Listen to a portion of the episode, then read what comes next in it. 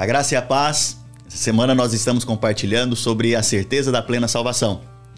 E o vídeo de hoje eu quero falar sobre o que Adão fez e o que Jesus fez. A Bíblia fala lá em Romanos capítulo 5, verso 12: Portanto, assim como por um só homem entrou o pecado no mundo, e pelo pecado a morte, assim também a morte a todos os homens, porque todos pecaram. Sabe?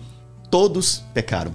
A Bíblia diz que todos pecaram. Isso foi uma obra exclusiva de Adão. Através de Adão, todos os homens pecaram. E o interessante é que, se você é, for pensar no que Adão fez, foi tão forte, tão poderoso, que afetou a vida de toda a humanidade. E se algum dia você quisesse é, se livrar disso por si só, você jamais poderia fazê-lo. Porque é, você jamais poderia se justificar diante de Deus fazendo boas obras. Não é porque você é, entregou comida aos pobres ou ajudou alguém que isso iria mudar você ou a sua natureza. A sua natureza ainda permaneceria de pecador.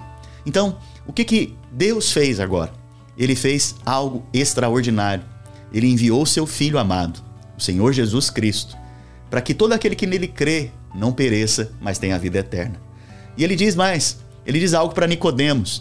Nicodemos, importa-vos nascer de novo. Isso quer dizer o quê? Quer dizer que agora, para você ser salvo, para você ter uma salvação em Cristo, você precisa de uma nova natureza.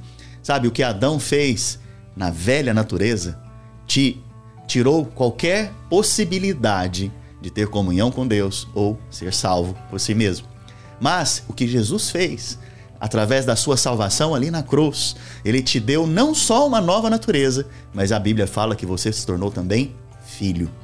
Agora eu te pergunto: enquanto você estava em Adão, essa é a forma que a Bíblia diz, você poderia mudar esse status de pecador por si só? A resposta é não. Mas é, muitos pensam que por boas obras eles podem alcançar algo em Deus. Isso não é verdade.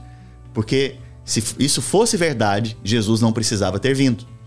Mas veja agora, você está num novo status. Você foi salvo, você entregou sua vida para Jesus, você creu que ele morreu pelos seus pecados. A Bíblia fala que nesse momento você nasce de novo, você tem uma nova natureza. Em Adão, você não podia mudar esse status. Em Jesus, você pode mudar esse status agora? Em Jesus, você pode deixar de ser filho? Em Jesus, você pode deixar de ser salvo? Em, de, em Jesus, você pode deixar é, de ter essa natureza que Deus te deu? De forma alguma. Se em Adão você não podia mudar o status, por que, que a obra de Jesus é menor que a de Adão? Então, veja, você não perde a salvação porque a obra que Jesus fez é uma obra perfeita, completa e imutável. Amém?